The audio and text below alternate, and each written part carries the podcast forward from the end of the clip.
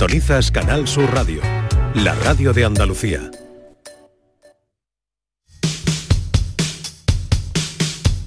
La mañana de Andalucía con Jesús Vigorra.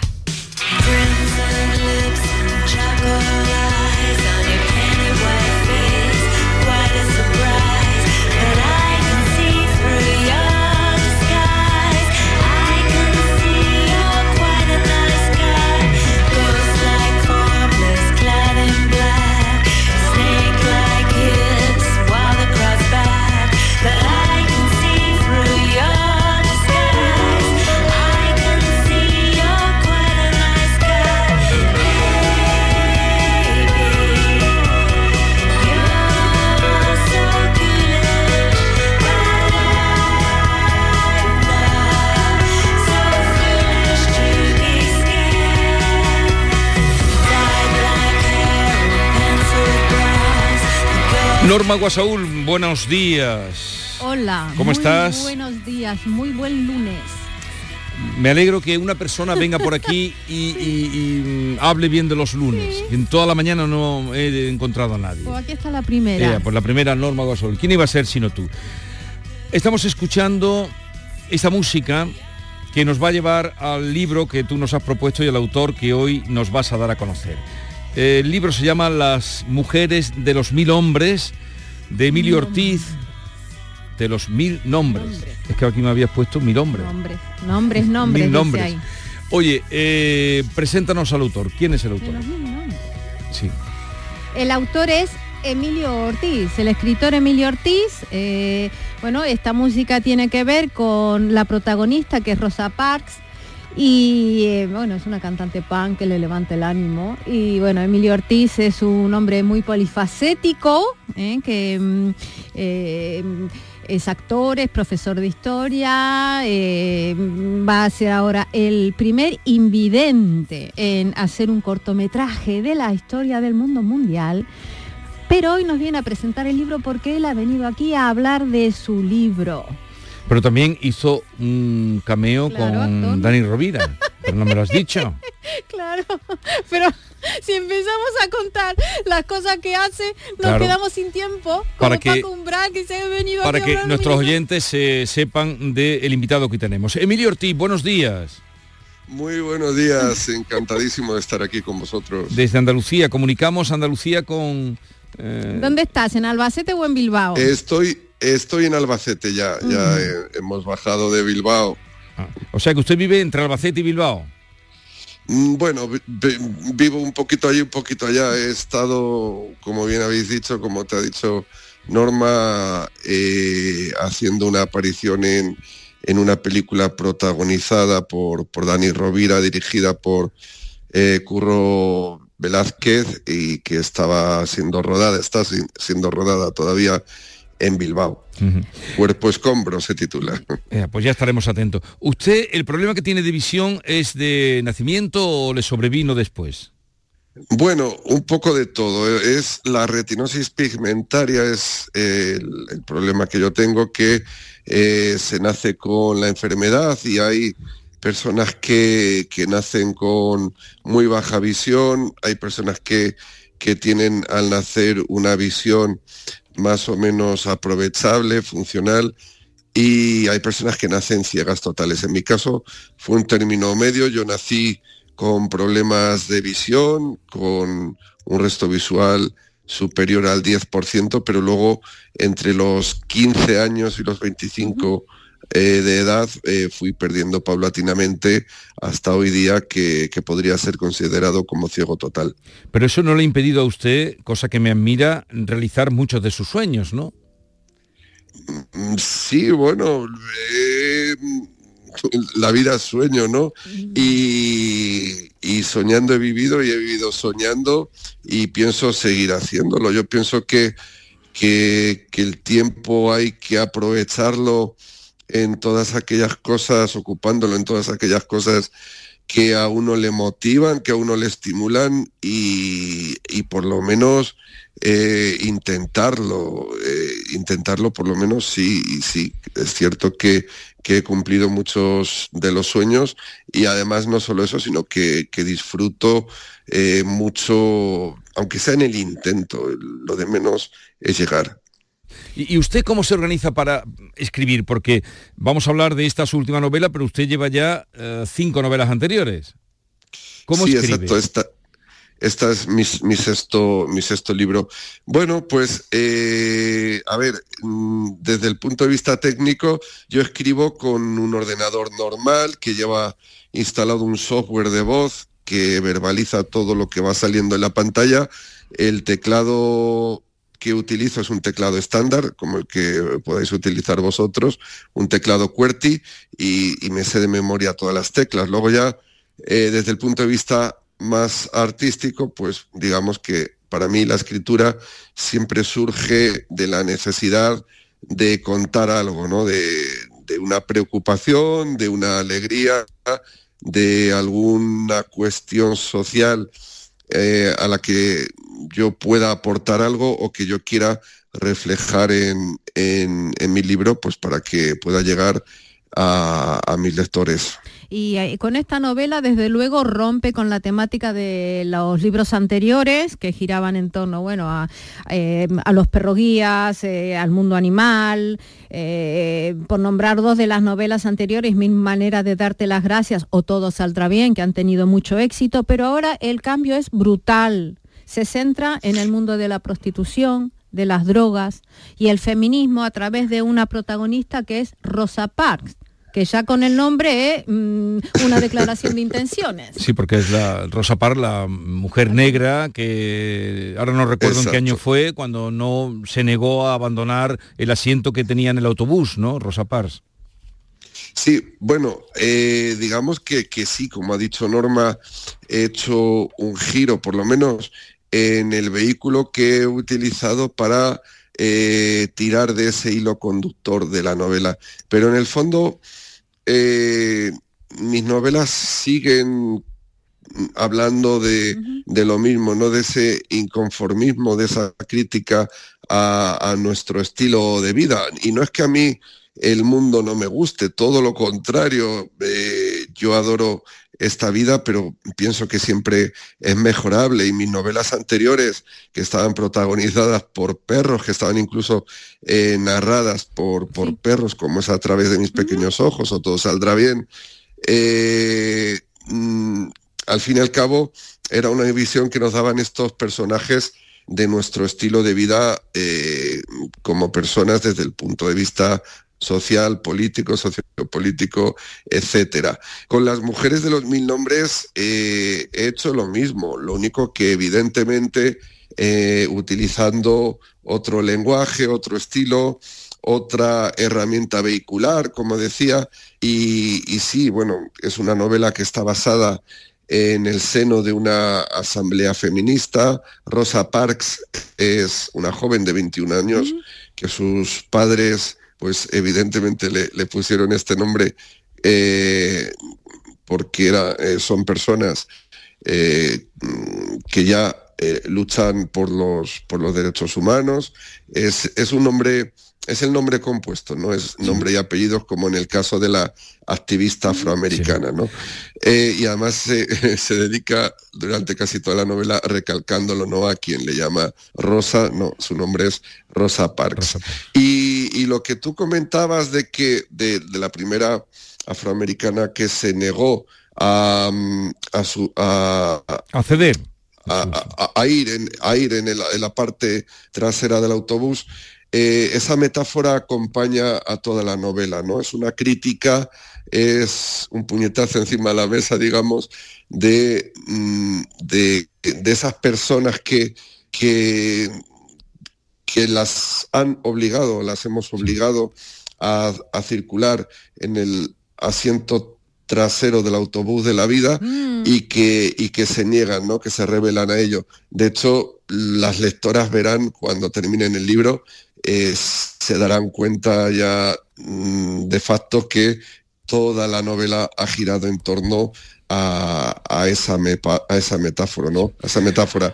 Ha sido un juego literario, pues que bueno, que, espero que les guste. Usted entra un fragmento del libro, Las mujeres de los mil nombres, dice, jamás he conocido a ninguna profesora de universidad, ninguna limpiadora, ninguna enfermera, ninguna conductora de autobuses que estando medianamente conforme con su sueldo, su casa y su entorno, dijera un buen día, mira, voy a dejar mi trabajo y me meto a puta a ver qué tal le van las cosas.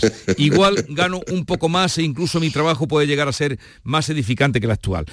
Usted mete aquí el dedo en la llaga de la prostitución, en fin. el dedo, la mano, de bueno, cabeza Pero ¿por qué quería, por qué quería usted entrar en ese mundo eh, y reflexionar y hacernos ver, ponernos por delante ese mundo de la prostitución? Estaba yo conteniéndome por si estábamos en, horario infantil y no utilizar determinados términos, pero bueno, los críos y las crías están ahora en el colegio. están en clase. Exacto, y veo, están en clase y veo que se pueden utilizar estos términos que evidentemente hay que utilizarlos porque las cosas hay que llamarlas por su nombre. Ese, ese fragmento que usted acaba de leer eh, lo dice un personaje de mi novela, no lo digo yo.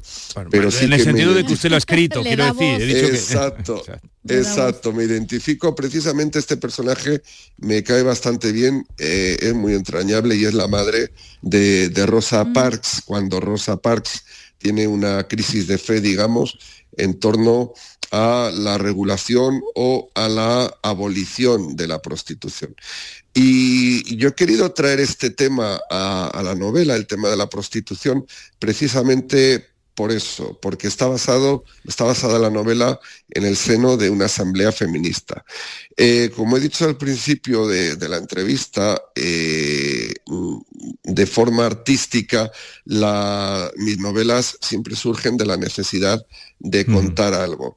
A raíz de la, de la, huelga, de la huelga feminista de, 2018, que tuvo su epicentro aquí en España y que se extendió como todo un terremoto a lo largo de todo el mundo, eh, eh, podríamos decir que el feminismo, que a mi juicio es un movimiento social y revolucionario eh, muy saludable, pero a mi juicio, a partir de entonces, con el feminismo de la cuarta ola, eh, este movimiento entró en un peligro de morir de éxito. A mí eso me preocupaba mucho, porque escuchaba a mis amigas, a mis compañeras, a mi hija, eh, mm, hablar de feminismo, venir de las asambleas feministas, venir quemadas, venir enfrentadas eh, con las compañeras y es y precisamente por uno eh, de, de, esos dos temas. Uno es la prostitución y otro es la inclusión de las mujeres trans en eh, en el movimiento feminista. Cuando las mujeres trans, perdona Emilio, ha sido las que, gran, eh, que, las que han dado realmente visibilidad a la prostitución porque no tienen salida laboral. Em, Emilio, ¿de dónde? Porque el mundo de la prostitución, como habías dicho, está total, muy, muy detallado, está muy bien informado, eh, muy, mm, tienes muchísima información sobre lo que piensan, cómo sienten, porque la protagonista hace un estudio de campo y bueno, y el estudio de campo, ¿cómo lo has hecho tú para saber tanto sobre el sentimiento de los tipos de prostitutas, cómo es esa espera del cliente, cómo lo despachan, en fin. Mira, eh, eh, precisamente me alegra que me hagas esta pregunta porque eh, precisamente Rosa Parks, la protagonista de la novela, se desespera porque ella quiere llevar a cabo un plan dentro de la Asamblea Feminista y hacer un estudio sobre la prostitución en su ciudad. Su ciudad es, eh, no existe, es una ciudad literaria, podríamos decir, pero a la vez es una ciudad que existe en todas las ciudades. Existe en Sevilla, existe en Bilbao, existe en New York y existe en Albacete.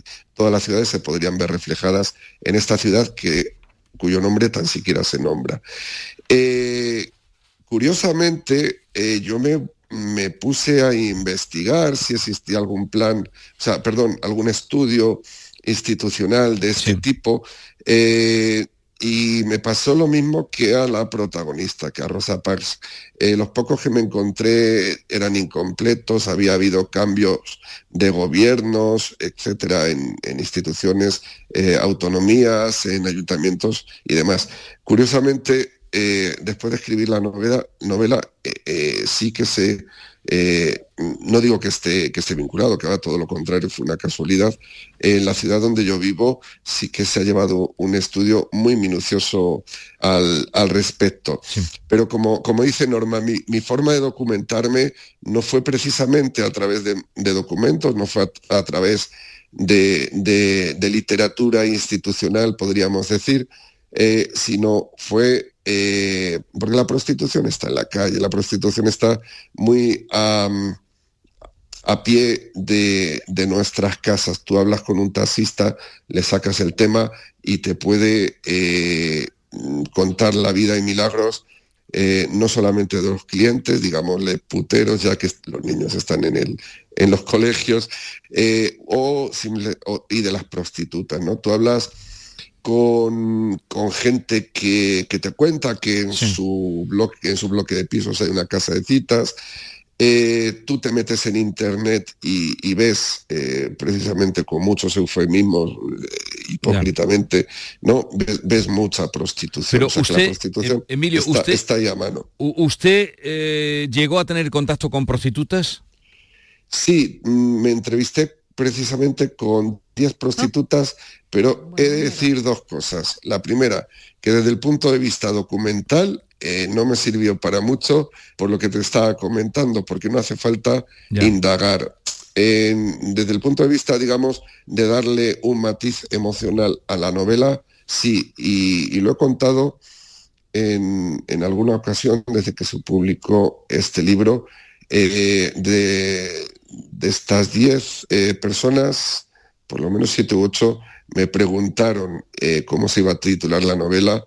Cuando les dije que se iba a titular Las mujeres de, las, de los mil nombres, eh, por lo menos sí, todas las que me preguntaron, lloraron, lloraron. Entonces yo llegué a la conclusión, precisamente lo que decía el párrafo que había leído, que la prostitución podrá ser regulada, legalizada, lo que queramos, pero eh, cuando una mujer que ejerce la prostitución le dices el título Las mujeres de los mil nombres. Y yo era, no sé si de pena, no sé si de dolor, no me atreví a preguntar más, pero, pero por ahí este, hay algo. Por este párrafo que leíamos y por lo que usted nos está, contando ahora, Emilio, ¿la prostitución es siempre una opción desesperada y degradante? No lo sé, eso solo tendríamos que preguntar a, a las trabajadoras del sexo, eh, que, precisamente eso es lo que abre el debate, ¿no? Cómo se les denomina, trabajadoras del sexo, prostituidas o prostitutas. Eh, no lo sé, eso tendríamos que preguntar a ellas. Eh, yo como aliado del feminismo soy bastante próximo a las posiciones abolicionistas. ¿Qué ocurre? Que la abolición no es una, una prohibición, a mi juicio, no debería ser yo me acerco al movimiento feminista siempre con respeto. No me atrevería a decirles eh, qué es lo que tienen que hacer, pero doy mi opinión. Eh, yo pienso que lo primero que habría que abolir es la pauperización de, del género femenino, ¿no? Que, y, también de, las eh, personas transexuales, como decía Norma, que no se vean arrojadas como eh, última opción a, la prostitución. Como primera, porque eh, no, les da, no se, no, no Exacto, o, en el, caso de las trans, muchas veces como, como primera, ¿no? Eh, no lo sé si en todas las, ocasiones es más o menos degradante, no sé, eso tendríamos que preguntar a ellas.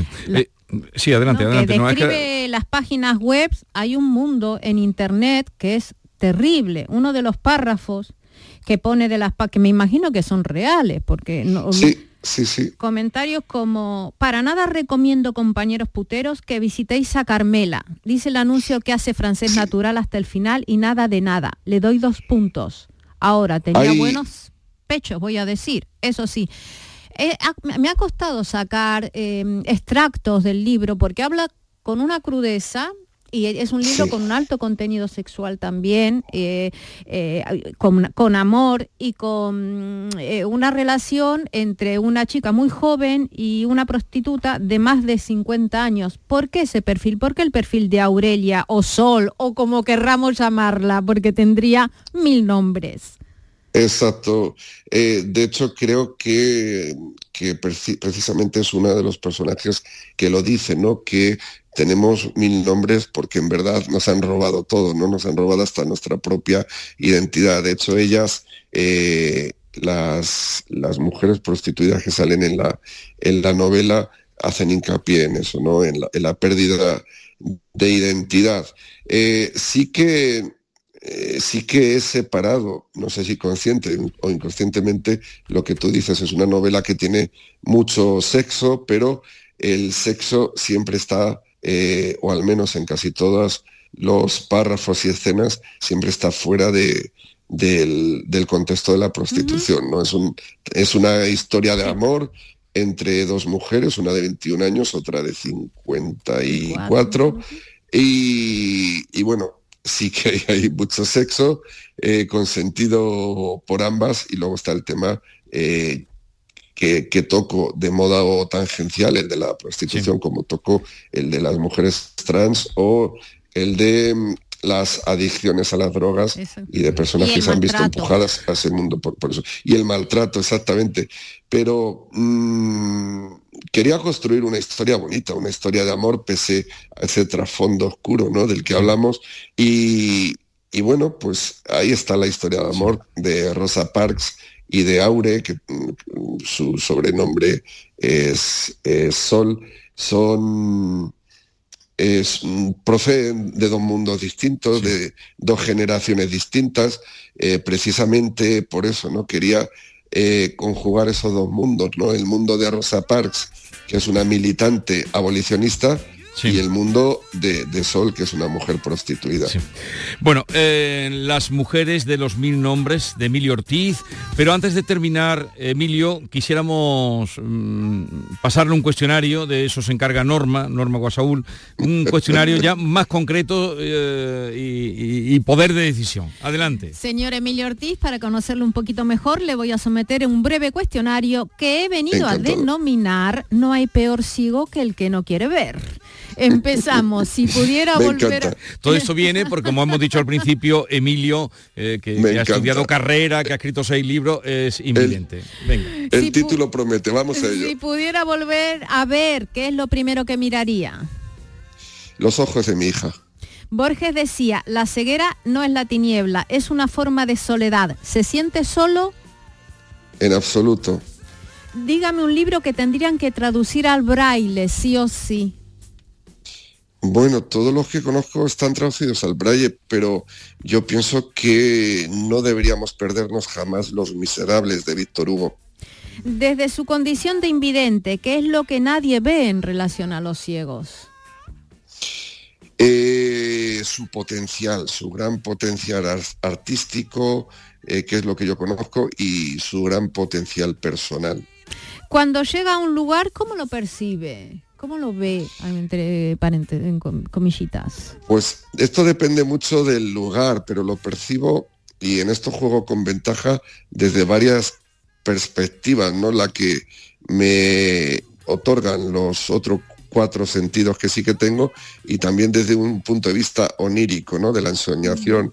Me gusta mucho jugar en el onírico y eso lo reflejo en mis novelas. Me gusta mucho imaginar cuando llego a un lugar eh, sobre cómo es, incluso luego a veces pregunto y hago una mezcla entre los dos mundos. Y hablando de sentidos, ¿los otros, los otros cuatro sentidos los tienen más desarrollados o cinco si intuimos la, si ponemos ahí la ensoñación o la fantasía? Yo creo que sí, que bastante, bastante desarrollado, sí. ¿Este libro cambió su visión sobre la prostitución? Eh, no, es un libro que escribí para aclarar ideas y como muchísimos ejercicios intelectuales eh, acaba uno teniendo más dudas, con lo cual eh, termina siendo un poquito mm, más inteligente y un poquito más ignorante y eso ayuda a que se, intensive, se, incentiven las ganas de saber. ¿Y sobre el feminismo? ¿Le cambió la visión? Bueno, sobre el feminismo, eh, no, no me ha cambiado. podría repetir la respuesta igual. Eh, me he quedado con más dudas y y he fortalecido mi preocupación eh, sobre que, me preocupa que el feminismo pueda morir de éxito. De hecho, espero que, no llegue a suceder y que, y que el feminismo siga siendo un motor de, de, lucha social y de avance. ¿Y conoció alguna feminista penefóbica? Como lo dice en el libro, desconocí el término. Nunca, nunca. De hecho, me advirtieron que cuando me iba a meter en el barro del feminismo, las feministas me iban a atacar, todo lo contrario. Eh, hay dos personas muy importantes en este libro, eh, Cristina del Valle, la, la, cantante activista feminista pro derechos humanos, que dedica una frase en el libro, y una feminista muy radical con quien no eh, concuerdo al 100% con sus ideas, pero que es muy amiga mía, que es Esther Díaz Pedroche, que es quien hace el, prólogo del libro. O sea, no me he sentido jamás atacado por una, por una feminista, sino todo lo contrario. Y ya para terminar, ¿cómo se llama su perro guía? Y dígame alguna característica del animal. Bueno, eh, la empiezo al revés. La característica es la bondad. Tiene una bondad infinita, infinita. Y se llama Homer, como Homer, pero sin H. Emilio pues se acaba de levantar al pronunciar su nombre. Ah, sí. de mi parte. Acaba de levantarse.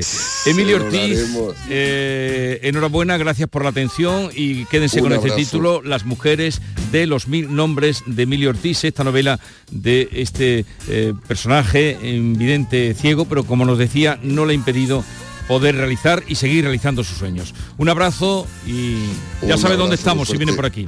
Adiós. Muchísimas gracias. Muchísimas gracias.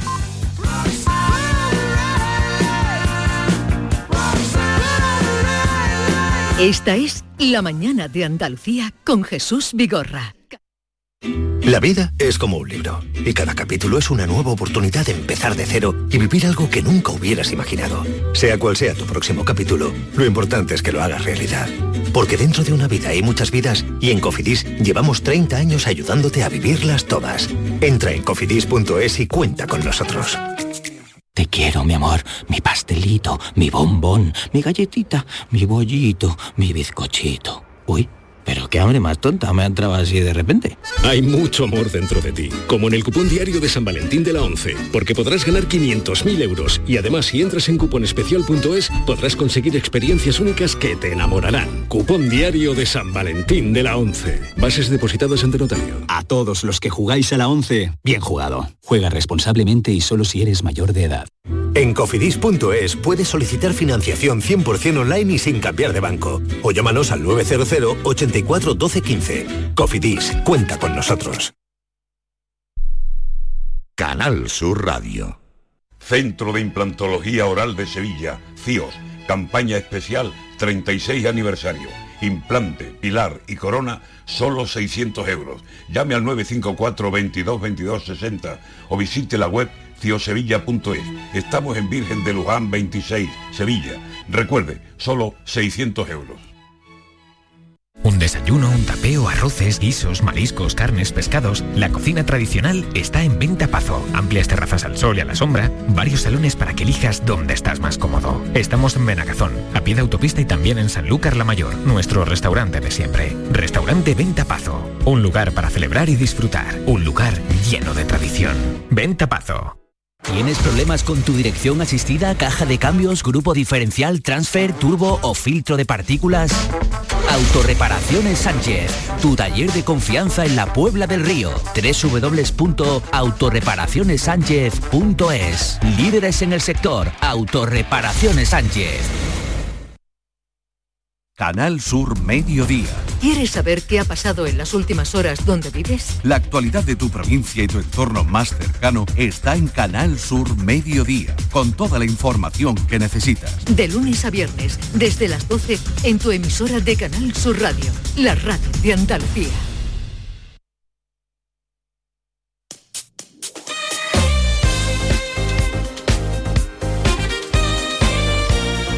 Esta es La Mañana de Andalucía con Jesús Vigorra, Canal Sur Radio.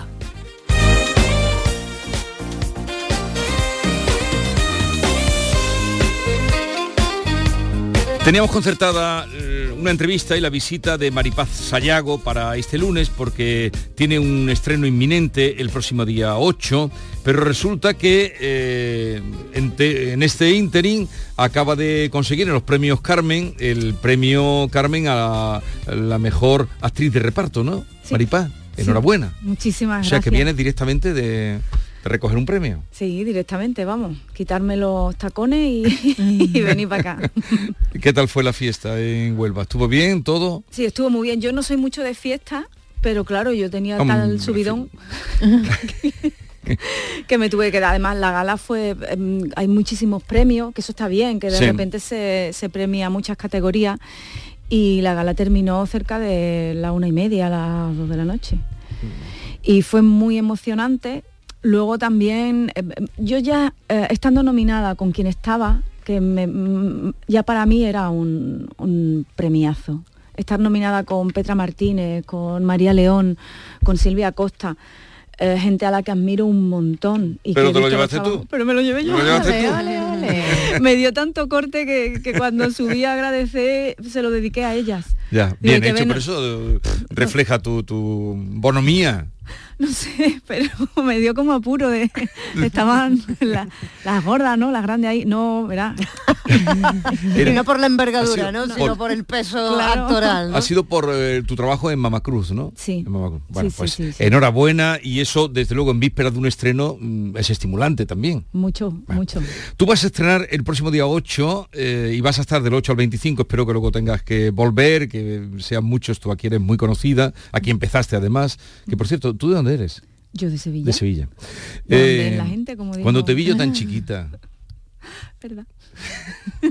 tan joven, con Paco León los dos, Sí. y ahora volvéis a juntaros otra vez en el teatro. Sí. ¿Cómo se llamaba? ¿Que era cosa de un niño? No. Bueno, nosotros lo, lo primero que hicimos fue Brasmila, que es algo que escribimos nosotros y que dirigió Juan Carlos Sánchez. Que tuvimos, yo no sé si fueron 30 bolos, pero la verdad es que, que fue lo primero que hicimos allá por el 98. Sí, sí, sí. Y luego un espectáculo que hacíais los dos solitos, que eran como dos niños contando las cosas incomprensibles de los mayores. Esa ese era, ese era, era, era- Es que yo, eh, claro, el título era un poco raro y no me recuerdo, estabais los dos. Y yo decía, mira, y go- luego empezasteis a crecer, a crecer, a crecer, y, y ahí eh, Paco, ¿dónde está? Sí. Y ahora volvéis, digo volvéis porque Paco va a ser el director, o ha sido el director de No estoy de frente, que es el espectáculo que vas a estrenar. Paco Eso León. es. Paco León eh, me dirige junto a Chiqui Caravante, que el texto está escrito por mí y por Chiqui. Y, y Paco, como siempre, es que nosotros estamos siempre muy, muy involucrados con las cosas del otro. Y en este caso es algo que partía de mí, eh, la idea de hacer este espectáculo sobre la menopausia. Y él, pues, como buen amigo, eh, estaba ahí apoyándome en todo momento y hubo un momento en el que hizo falta porque Chiqui tenía compromisos laborales ineludibles y había que terminar el ciclo que, que nos habíamos propuesto de ensayos y, y entonces cogió las riendas Paco y... y O sea que la idea es tuya de un espectáculo sobre la menopausia. Que todavía no ha llegado, porque tú eres joven. Yo tengo más años que la girarda. Pero eso son cosas privadas. No, privado no, porque ya lo hablan en el espectáculo. Las mujeres producimos a lo largo de nuestra vida fértil un número finito y determinado de óvulos. Una vez que los hemos producido todos, dejamos de tener la regla. La última regla es la menopausia. Completamente menopáusica. Menopáusica, menopáusica. Señora, caballero y niña, ha llegado a su localidad. ¡Vía la menopáusica! Feriante. Se enjuaga todas las mañanas la boca con cinolaína. Feriante. Nunca le falta su medio pollo en el bolsillo para despejarse las fosas nasales. Es tan feriante. La operación es alucinante. Lo di al pozo el patita. Bueno, un fragmento, mm, supongo que de los ensayos que habéis tenido, ¿no? El que estamos escuchando. Tuvimos un work in progress. Sí, y- porque hay público. Sí, tuvimos un work in progress en, en la sala Ex Límite, allí en, en Madrid, y eso fue en marzo pasado, y testamos pues el material que había hasta ese momento. eh, vimos lo que, lo que funcionaba mejor, lo que, lo que no funcionaba tanto como, eh, como pretendíamos y ha habido nuevos cambios para este estreno que, que tenemos ahora en, en la fundición aquí en Sevilla. El día 8. Eh, Maripaz, eh, esta es una obra cómica, pero entre comillas, ¿verdad? Porque la menopausia no tiene mucho de, de gracioso, precisamente, aunque haya que tomársela con el mejor sentido posible. Sí, es un momento de crisis, un momento de impas, es un momento de donde te replanteas muchas cosas, eh, cosas que, que creías que, que eran inamovibles con respecto a tu yo, a tu, a tu yo con respecto al mundo, a un montón de, de, de facetas. Eh, pero claro, ¿cómo, ¿Cómo se afronta, ¿Cómo no? se afronta eso, no? Y a mí me parece que, que un buen vehículo es la, la comedia. Eh, por supuesto, con una raíz, como, como digo yo siempre en el dossier, algo que sale de, de un dolor muy grande y que, que puede hacer reír a pesar de. Y te Tien- centras, perdón, te centras en los cambios físicos también, ¿no? Sí. En la obra. Todo. No estamos preparados. Nadie nos dice que se nos va a caer los pechos, salir celulitis donde no quiere, la barriga te va a crecer. Bueno, todo el mundo no, ¿no? Bueno, Hay muchos. casos y bueno, hay casos. Bueno, tú tenías un cuerpo privilegiado, pero las demás luchamos porque no se nos deposite la grasa en la barriga. Pienso, Claro, a lo mejor sí, es sí. que está comprobado que cambia el cuerpo. Eh, ¿Por qué? ¿Por qué te dedicas? ¿Por qué hablas de eso? ¿Por qué cuando eso está como, como muy silenciado? Nadie te enseña a ser menopáusica. Nadie te enseña a hacer nada, la vida te va viniendo, te va atropellando y tú con los restos de, de cuerpo que te quedan vas siguiendo andando. Pero ah, con la menopausia precisamente mm, eh, me he encontrado con, con la sorpresa yo cuando es- esto lleva muchos años de cocción este espectáculo. Hace un- unos años yo vi yo estuve en una conferencia mm, eh, sobre la menopausia y me di cuenta digo wow es un tema súper apasionante yo no tenía ni menopausia por aquel entonces hace más de 10 años. Y ahora sí. Y, y- y vi que era un, o sea, una mina eh, para, para- para hacer cosas a nivel artístico y sobre todo también me interesó, me, me pareció muy curioso que, que no se hablase. Yo cuando salí de la conferencia yo llamé a mi madre y digo, mamá, tú has tenido menopausia, y dice, por favor, yo lo pasé fatal. Digo, pues yo no me he enterado. Que hay gente que no se porque, entera. porque hay eh, un silencio sobre este tema para hablarlo. ¿Tú crees que llegará un día en que se pueda hablar con normalidad? Eh, Este ejemplo que pones de llamar a tu madre, pero mamá, tú has tenido menopausia. Dicen, Y que tu madre no, tú no lo hayas percibido porque ella se lo cayó. Sí, porque estaba, está muy mal visto. A nivel social es prácticamente, bueno, pongámoslo un poco entre comillas, pero es un suicidio social. Decir que eres menopáusica es muy peyorativo. Yo he escuchado a gente eh, querer insultar con la palabra menopáusica a alguien que está muy nervioso, que tiene unos cambios de humor Ujú. fuerte, que no sabes por dónde. Y en realidad es una, lo que digo yo, que también lo digo en el espectáculo, que es una segunda adolescencia. La- los niveles de hormona se desequilibran de tal manera que pff, pues te- no estás en tu centro. De ahí también un poco el, es, un el trans- título. es un tránsito hacia la otra mitad de vida que nos queda por delante a, a las mujeres y bueno eso de mal visto pues es la sociedad Claro, y- y- heteropatriarcal que hemos tenido que seguimos sufriendo no pero poco a poco parece que se van Sí. moldeando y cambiando y se habla muchísimo más y se Sí. escribe mucho más y se hacen entrevistas en- eh, aquí mismo en este programa no Sí, sí, afortunadamente totalmente. Mm. Sí, pero eh, quería, quería añadir eh, sobre lo que tú estás diciendo, que, que estoy totalmente de acuerdo, eh, que, que tú vas, sabes que vas a un sitio donde a nadie le gusta estar. Ya. Tú vas hacia la madurez, hacia, en último término, la vejez y en último término hacia la muerte. O sea, está mal visto porque al sitio a donde vas, a donde llegas, entre comillas, es un sitio que no gusta. Pero también va el hombre a ese sitio. Pero el hombre va madurando. Y la mujer envejeciendo. No digo, en los- por hablar en los términos que se utilizan, Sí, ¿no? sí. El hombre, el hombre madura, la madura y la mujer. envejece. Eh, a ver, has hablado con... ¿Cómo has hecho? ¿El, el texto lo has escrito tú? Con Chiqui Caravante. ¿Y, y cómo lo habéis hecho? ¿Has hablado con mujeres? ¿Cuál ha sido el proceso de, A de ver, trabajo? eh, mi primer motor para todo esto fue llamar a Alfonso Zurro. Un, un buen amigo, gran director de teatro eh, y dramaturgo también. de los mejores dramaturgos que tenemos en España. Eh, y él, la verdad es que es, em, me dio alas de alguna manera, claro, porque yo tenía la idea, pero yo no soy dramaturga. Yo soy una actriz que lleva unos cuantos años, que tiene cierta experiencia y que yo ah, trabajando en el escenario puedo conseguir cosas, pero no es lo mismo sentarte en tu mesa y decir voy a escribir sobre esto. Y él fue mm, un motor muy importante. Y yo empecé a escribir cosas. Más tarde, eh, hablando con Chiqui, que Chiqui es otro gran amigo, pues le hablé del tema, a él le apasionó y empezamos a, hacer esto a la limón, ¿no? Vamos a escribir. Eh, escribo yo un texto, yo escribo otro. Eh, yo te, te oriento por aquí, tú, ¿sabes? Y, y hemos desarrollado esto a lo largo del tiempo, porque claro, también al ser algo que sale de ti, que, que no hay producción. Ya, no, no hay una... Y te has escuchado el cuerpo, me imagino. Has, quita- has, has tirado de ti, de tu, de tu propia menopausia. Sí, y de la menopausia de otra. He hecho varios grupos de mujeres eh, que han llegado a, a la mediana edad, donde cada una expresaba pues eh, la vivencia que había tenido. Hay mujeres que no se enteran, hay mujeres que, que lo pasan muy mal. ¿Las has clasificado?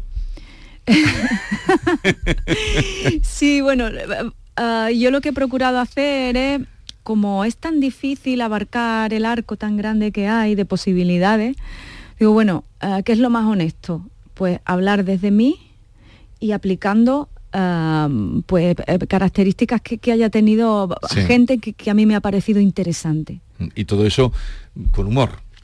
Con sentido del humor, porque tú eh, es, mm, no sé si alguna vez has hecho algún drama, pero eh, también has hecho drama. De hecho, últimamente... Pero tú, tú, vis cómica, tú apareces eh, en algunas veces hasta en pequeños papeles, en una presentadora de televisión dando una noticia, como era eso, eran lo de los compadres en la película, ¿no? El Donde mundo es nuestro. El mundo es nuestro, donde aparecía y ya te quedabas con Maripasa Yago porque a esa, esa presentadora, esa locutora de televisión, eh, no- nos provocaba siempre una sonrisa, ¿no? Eso está muy bien. ¿Y quién se ríe más con la obra? Pues, Todavía Los no lo hombres o tienen. la mujer, bueno, pero ella Bueno, ya, hizo la un has tenido en- ensayo, la has tenido en. Madrid, ¿no? La obra. No, ensayo. ha sido un work in progress donde no estaba ah, al completo Vale, bueno, ah, había terminada. gente, había hombres y mujeres. Habría hombres y mujeres y, y yo realmente eh, abogo porque esto sea un espectáculo no solo para las mujeres, sino también para los hombres. De, de alguna manera habla de, de un proceso de, de crisis y en eso yo creo que estamos experimentados ambos sexos. Lo único que nos llega, digo por, por experiencia de contacto con mujeres, con mm, familia, eh, los calores. Cuando llegan los calores, eso sí que nos enteramos siempre, con los calores. eso también lo abordan, ¿no? Los Hombre, calores. claro, es que eso es... Que lo pasan realmente mal. eh. Te entra un modo fuego. estufa. Modo- yo- mi pareja me dice, estás en modo estufa. Sí, sí, sí, te, te entra un calor para arriba, a cada una es de una manera, Sí. ¿no? Pero eh, suele ser generalmente que, que, que va para arriba y parece que, se, que la cabeza se te va a explotar como una... ¿Le has hecho la pregunta alguna vez a, a- a- a- lo has puesto como encuesta, ¿no? A, mujeres eh, menopáusicas que tienen la menopausia, ¿volveríais al estado anterior? ¿Volveríais a tener la regla? ¿Has probado a preguntarlo? No tal ya te digo yo que te dicen que no. No tal cual, pero sí que es verdad que el, el 80-90% de la gente eh, decía, bueno, el, el sitio a donde he llegado, la madurez que he alcanzado, para mí es oro y estoy eh, mucho más feliz incluso que antes de tener la menopausia. Verá, hay de todos los casos. Y luego también eh, es que, es que son tantos temas, es que es eh, la muerte de la juventud. ¿sabes? Es como despedirte definitivamente de la juventud, de esa persona joven que tú creías que ibas a ser para siempre y que ya nunca más volverá. Entonces, eso, o sea, eso es duro. En una sociedad donde está la tiranía de la belleza. Y más para la tienes que- mujer. hombre, que te tienes que mantener joven como sea. Sí, eso es, eso es. Pues el próximo día 8, del 8 al 25 de febrero, en la sala La Fundición de Sevilla, eh, pues ¿a qué hora es? Bueno, será sobre A las 8. 8. A las Ocho. 8. Quiero, yo iré a verte. ¿Y ahora vas para allá o...? Sí, sí, sí, tengo la mochila esta que ves tan Es que te he grande. visto tan cargada con una mochila que digo, ¿pero dónde va? Dice que estoy tengo que estrenar, que estoy ensayando. Oye, Maripaz, que Jesús te quería hacer un regalo. Ay, sí. Sí. Me feliz. Que él sabe que te gusta. ¿En serio? ¿Cómo lo sabes? Ah, porque tiene una bola de cristal. Hemos investigado, o sea, aquí investigamos mucho. Me gusta mucho, María Betania. Muchas gracias. Dale un poquito. Generoso. Gracias. Como es él. quando você me quiser. Qué bonito, ¿eh? Ah, eh, perdón, el título del espectáculo mm, no le pillo la vuelta. Ajá. No estoy de frente. ¿A- ¿Algo que apuntar o...? Sí, bueno, no estoy de frente, ¿eh? no estoy ni centrada, ni estoy en mi mejor momento, ni estoy... Sí que no estoy. No estoy donde yo solía estar, no sé dónde estoy. Pero profesionalmente sí que estás eh, viviendo una etapa buena, ¿no? Sí, muy buena. De repente digo, uy, ¿qué ha pasado? Verá que, que de repente, bueno, el año pasado fue un año muy, muy tranquilo a nivel de, de movimiento así de trabajo. Gracias a eso pude dedicarme a, a darle, eh, a cerrar un poco el espectáculo de alguna manera con los cuatro toques que quedaban que, que estoy preparando ahora para el estreno. Eh, pero ah, en el último trimestre del año pasado ha empezado a estrenarse cosas que, mm, que yo había hecho hace un año, hace dos años, y cosas en proyectos que han funcionado muy, muy bien. Entonces, de repente ha sido como, "Wow, pero ¿qué pasa? Y es... Todo llega, ¿no? Sí, yo... ¿Sabes lo que te digo? Que yo creo que al igual que con la menopausia hay que acostumbrarse, esta profesión es así y, y- y hay momentos donde pues tienes mucho movimiento, hay otros Sí. donde tienes menos. Yo creo que la virtud está en mantener el equilibrio dentro de lo posible, porque la profesión es así, no es la profesión, o sea, mi profesión ahora no es todo lo que me está pasando, es, saber eh, gestionar eso, ¿no? Y saber gestionar los silencios. Uy, To- qué- toda- no, no, lo has te ha quedado muy bien. Es por una cara como diciendo, ¿qué estoy diciendo yo? Eh, eh, pero tú además formas parte de una generación de, de actores y actrices de Andalucía que, que- que salisteis de aquí, que ahí está, ¿no? Lo- momento que estaban todos, en todas las series, en las películas. Eh, ¿Qué decir de tu íntimo amigo Paco León? de- Mm. la- las vueltas que le ha dado, ¿no? Maravilloso. Ajá. O sea que me Maravilloso. alegro mucho. ¿Tú estudiaste en el Instituto del Teatro o Sí. en el Instituto del Teatro? Yo estudié en el Instituto del ¿Y Teatro. ¿Qué, qué instrumento tocabas? Pues mira, te voy a contar una cosa. Eh, yo estaba empeñada en, en hacer batería, pero claro, tenías que tener dinero, espacio y todo para tener una batería en tu casa. Y no vecinos. Y no vecinos. Bueno, yo tenía un vecino que tocaba la batería, era horrible. Y, y nada, yo lo máximo que eh, pude llegar a tener son, eran baquetas, la- los palos para... y nunca. Palito solo. sí. Y ba- baqueteaba donde podía. Tic, Y, y llegó, eh, porque en el Instituto del Teatro tuvimos una formación muy completa. Muy completa. Hay Prueba de ello ahí donde estáis. Y llegó, eh, nos tenemos que ir, y llegó, eh, bueno, llegó un, un director ruso que era como lo máximo y eh, bueno, estaba como, todo actor tiene que saber tocar un instrumento, que era lo que nos habían inculcado. Y yo, claro, yo con las baquetas digo que le voy a mostrar yo a este hombre. y, y yo vi que eh, teníamos una fila, bueno, el hombre era muy, muy eh, marcial. ¿Tú qué tocas? El saxo. Bien, me sirve. ¿Tú qué tocas? No sé qué, no sé qué. No me sirve. No te digo, "Uy, voy a decir algo que no le sirva y para que me Para que diga, me "Oh, libre". claro, es que no, porque no puedo tocar nada. Y dice, ¿tú qué tocas? Digo, la armónica, dice, me sirve. Digo, ¡No! me compré una armónica y al día siguiente. Eso es lo que hace una buena actriz, eso es lo que hace prepararse. Era, es que siempre, no me cansa de decirlo, la buena formación que sacaron y lo mal que ha parado aquello eh, el Instituto del Teatro y cómo se deshizo todo, pero ahí está el resultado donde están toda la lista como Maripá Sayago, eh, María León, Paco León, los, los José Manuel Seda. Bueno, todos, si es que estaríamos aquí, eh, García, García Pérez, Pérez. el, Odo Gerti. Odo Gerti, Bueno, muchos, muchos. bueno, Pilar Oye, Gómez. que nada, que tengan mucho éxito. el día gracias. 8 iremos a verte, del 8 al 25, 25 de febrero en la sala fundición. Mucha suerte. Muchas gracias. Adiós.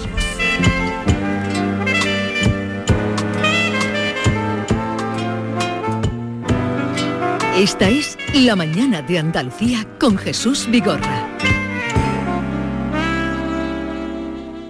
Tenemos con nosotros a Ceci, de Quality Hogar, nuestro servicio técnico de confianza. Ceci, si tenemos una Aqualimpia averiada, ¿la reparáis con piezas y recambios originales? Por supuesto que sí, Maite. Somos la única empresa que tenemos piezas y recambios originales. Pero no solamente una Aqualimpia, cualquier aparato del hogar que no funcione. Puede ser un robot de cocina, una radiofrecuencia, una magnetoterapia, sea de la marca que sea, te lo vamos a dejar como nuevo. Llámanos ahora y pide tu presupuesto gratuito y sin compromiso. 937 078 068 937 078 068.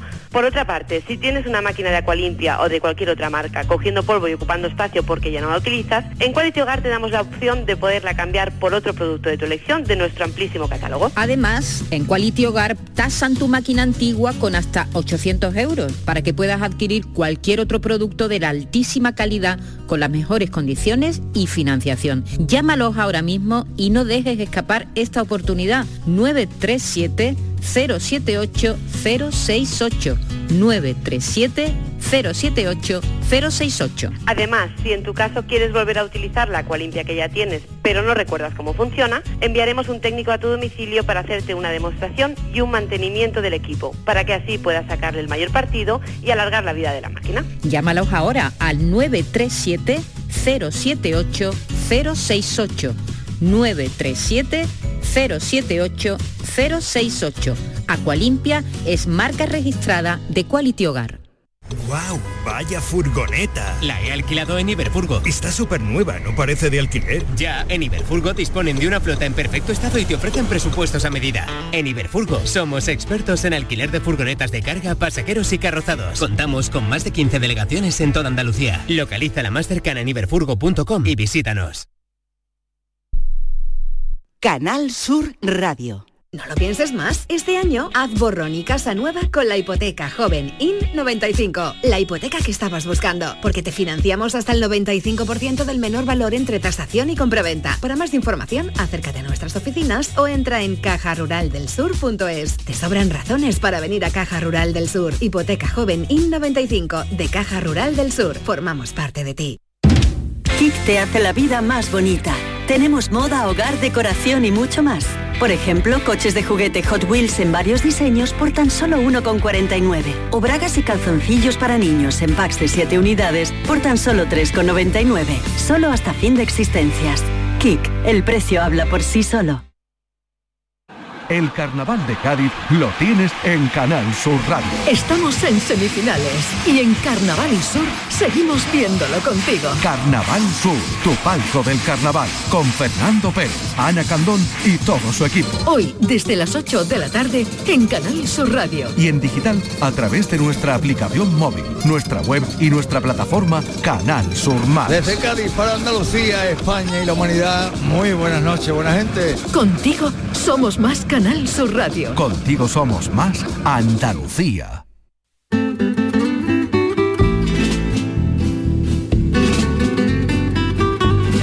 Vamos ya a últimos minutos para saludar a Manolo Casal. Buenos días, Manolo.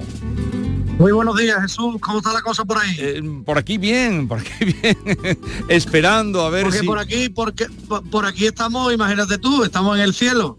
Todo- todas las noches nos hartamos de reír. Anoche fue una función que casi era una final anticipada. Sí. Las chirigotas del Sherry, el Celu, los Villegas, la comparsa de Martínez Ari y los Pastrana, los coros de Rivero y el Chapa y el cuarteto del Galgo. Pero hubo una cosa que yo te voy a poner ahora mismo de los exagerados, las chirigotas, que volvieron a destacar con unas cupletinas impresionantes. Te voy a poner una tanda que no tiene desperdicio porque rima con el vocablo coloquial que se utiliza para referirse al sexo de la mujer. Escucha esto. A ver.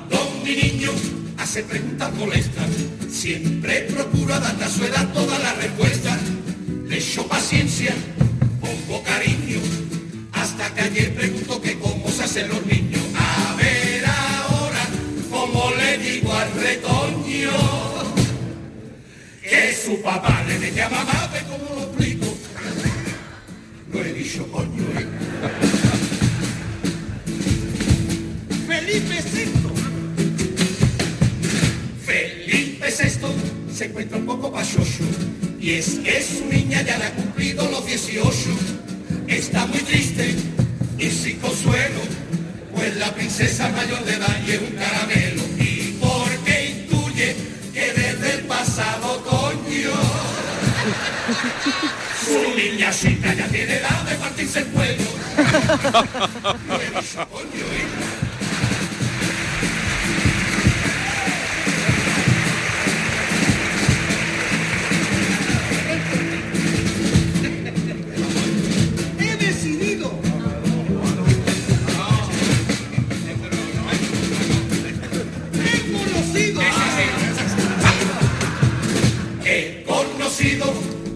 de mis amores. Siempre la encuentro frente a mi casa en los escalones. Para no agobiarla, voy poco a poco. Para que no piense que soy un guarro y que soy un loco. Pegué un tropiezo que por poquito me escoño. Hice a caer con toda mi cabeza en todos sus brazos.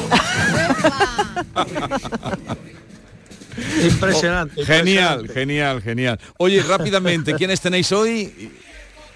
Pues mira, hoy ocho, ocho agrupaciones, eh, entre, entre ellas están las comparsas esperadas de los hijos de Manolo Cornejo. Sí. Y hay un hay un- una gran expectativa sobre la evolución de estos comparsistas Bueno, jóvenes que tienen muchas posibilidades de llegar a la final. Pues mañana nos cuenta, eh, genial las cupletinas de hoy, ¿eh? Un abrazo, Manolo, adiós.